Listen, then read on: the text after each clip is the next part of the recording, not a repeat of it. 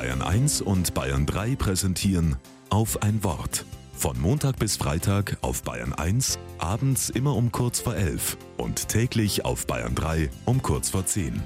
Mit Lukas David Meyer.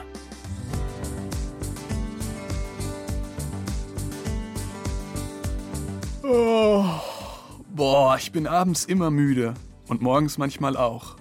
Sommer kann müde machen. Ich merke das gerade. Das liegt aber noch an was anderem.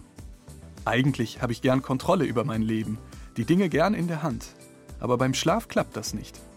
Wenn ich wach liege, denke ich oft, irgendwie langweilig.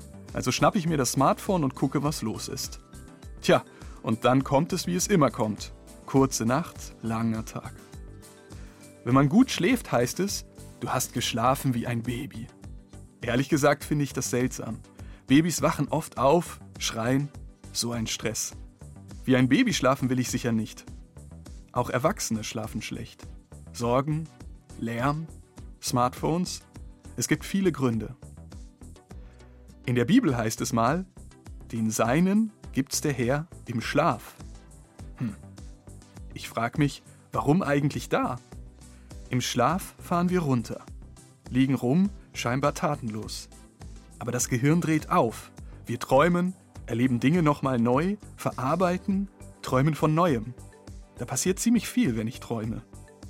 Und das ist es vielleicht, was der Satz meint. Den Seinen gibt's der Herr im Schlaf. Weil wir im Schlaf loslassen, weil wir nichts mehr geben oder leisten müssen. Loslassen, nichts leisten, nichts geben müssen, gar nicht so leicht. Ich will's versuchen. Die Sorgen und die Smartphones loslassen, Finger ausstrecken, lockern, durchatmen. Den Seinen gibt's der Herr im Schlaf.